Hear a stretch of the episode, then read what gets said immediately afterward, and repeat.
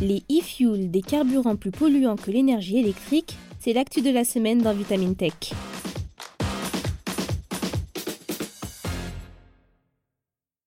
Le secteur de l'automobile serait l'un des plus grands émetteurs de gaz à effet de serre dans le monde, contribuant grandement au réchauffement climatique. Pour y mettre un terme, l'Union européenne s'est fixé un objectif ambitieux, interdire la vente de voitures à moteur thermique dès 2035. Cependant, divers obstacles pourraient mettre en péril cette ambition, comme la production de e-fuel, des carburants de synthèse censés être propres, mais qui pourraient bien représenter à l'avenir une source de pollution conséquente.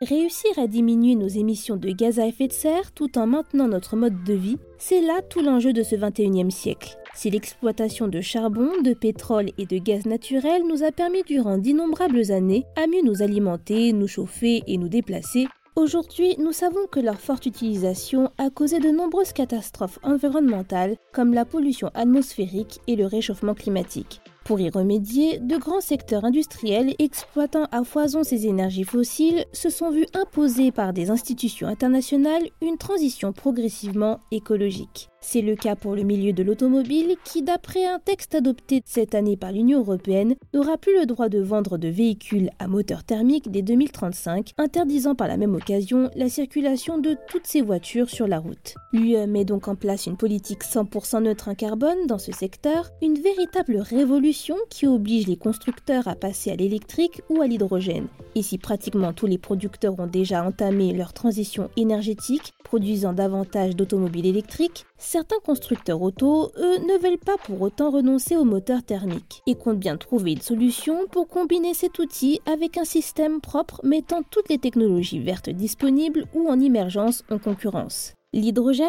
ses coûts de production exorbitants ainsi que les inconvénients qui en résultent freineraient pour le moment le développement de ce procédé. Les carburants de synthèse alors? Eh bien, c'est une piste envisageable. Les e-fuels, également connus sous le nom d'électrocarburants ou plus simplement de carburants synthétiques, partent avec une très grosse longueur de retard sur l'électrique. Cependant, n'utilisant que du CO2 et de l'électricité bas carbone, ces énergies principalement fabriquées d'eau et d'air auraient l'avantage de pouvoir alimenter de façon neutre sur le plan climatique les moteurs thermiques de nos voitures actuelles. Même si, attention, les véhicules utilisant du e-fuel rejetteraient toujours des polluants.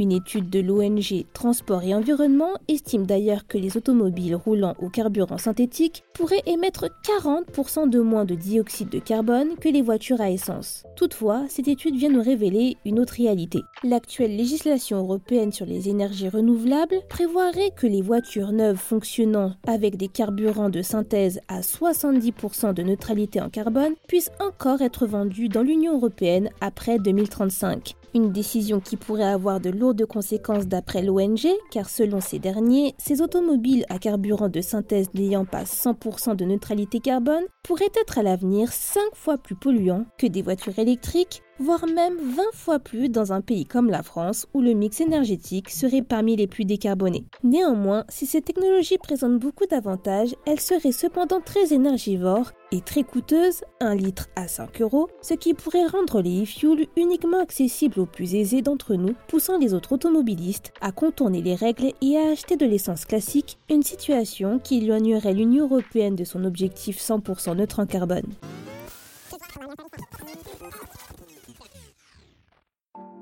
Vous l'avez compris, l'Union européenne veut décarboner le secteur automobile qui représente l'une des plus grandes sources de pollution atmosphérique. Les e-fuels pourraient être de véritables alternatives en termes d'énergie verte, cependant ils n'en seraient pour l'instant qu'à un stade expérimental. Et s'il est vrai qu'investir dans des énergies propres représente un sacré coût, certaines astuces peuvent nous aider dès à présent à réduire la pollution émise par nos voitures le temps que chacun acquiert un moyen de transport totalement aux normes pour 2035. Bien entretenir son véhicule en contrôlant régulièrement ses freins et son moteur, pratiquer l'éco-conduite en réduisant par exemple les accélérations et les freinages, choisir un carburant performant ainsi qu'opter pour un lavage responsable seront des comportements qui contribueront efficacement à réduire notre empreinte carbone, mais pour que cela ait un réel impact, il faut nous y mettre tous.